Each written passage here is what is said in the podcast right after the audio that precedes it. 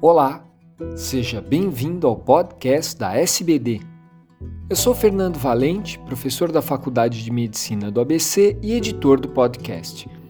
Esses programas contam com a participação de grandes diabetologistas brasileiros. Nessa edição, será abordada a importância dos programas de educação em diabetes.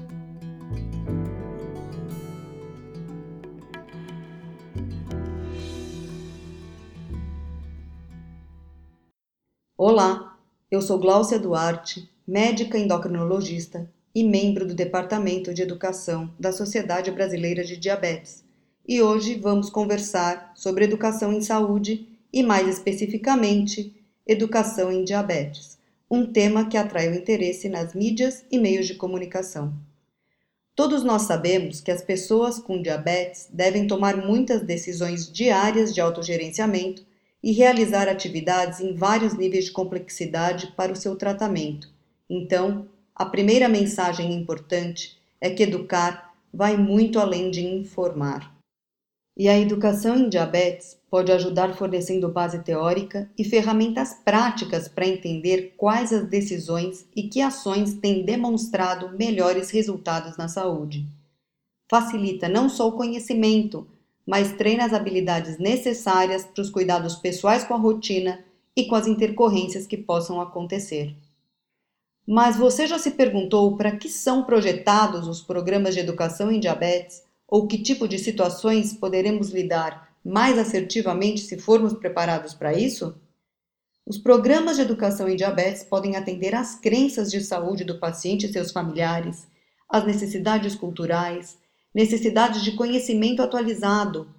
Os projetos interpretam e lidam com as limitações físicas instaladas pela doença ou esclarecimentos de doenças associadas, avaliam as preocupações emocionais, dão apoio à família, analisam o tratamento dentro da situação financeira de cada um, enfim, a educação em diabetes acompanha a história clínica e tantos outros fatores que influenciam a capacidade de cada pessoa em enfrentar os desafios para o autocuidado.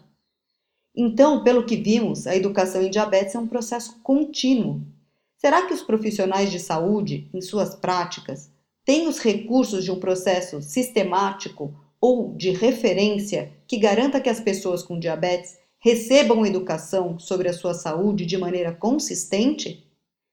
A American Diabetes Association mantém suas publicações desde 2015 que todos os indivíduos com diabetes recebam treinamento em educação ao diagnóstico e posteriormente quando necessário.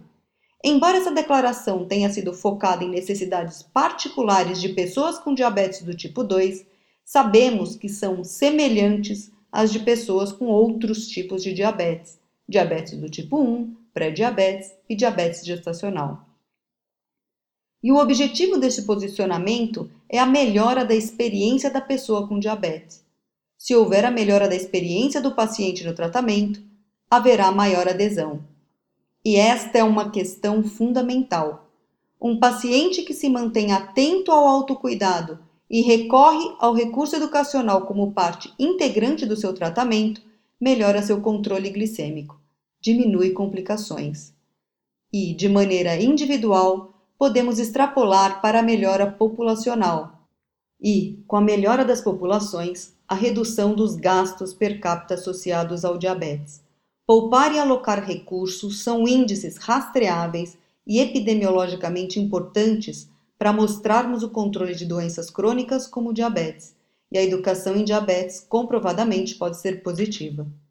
Uma revisão muito bem conhecida da literatura escrita pela doutora Suzanne Boring e colaboradores, aborda que os melhores resultados econômicos e financeiros relacionados às intervenções de educação em diabetes ocorrem num treinamento que guia-se pelas melhores evidências científicas disponíveis, incorpora as necessidades, objetivos e vivências da pessoa com diabetes e que se apoia no trabalho de profissionais de saúde com experiência no tratamento desses pacientes já imaginaram quais as atitudes que, se incorporadas, poderiam educar em diabetes?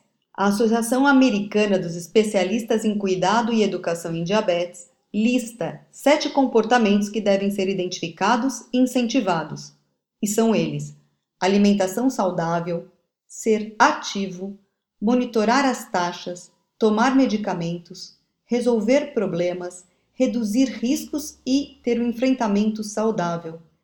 O trabalho para o desenvolvimento desses comportamentos é progressivo e deve ser particularizado em cada realidade de acordo com quem estamos atendendo.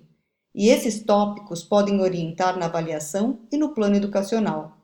O domínio de novas habilidades e assumir novas ações ou mudar algumas já tão antigas requer apoio da equipe de profissionais da saúde e uma série de visitas e intervenções constantes. Resumindo o que conversamos, a educação em diabetes refere-se ao suporte necessário para a implementação e sustentação de comportamentos e enfrentamento necessários para as pessoas com diabetes se autogerenciarem continuamente. E esse processo incorpora necessidades, objetivos e experiências da vida da pessoa com diabetes ou pré-diabetes e é guiado por uma pesquisa baseada em evidências.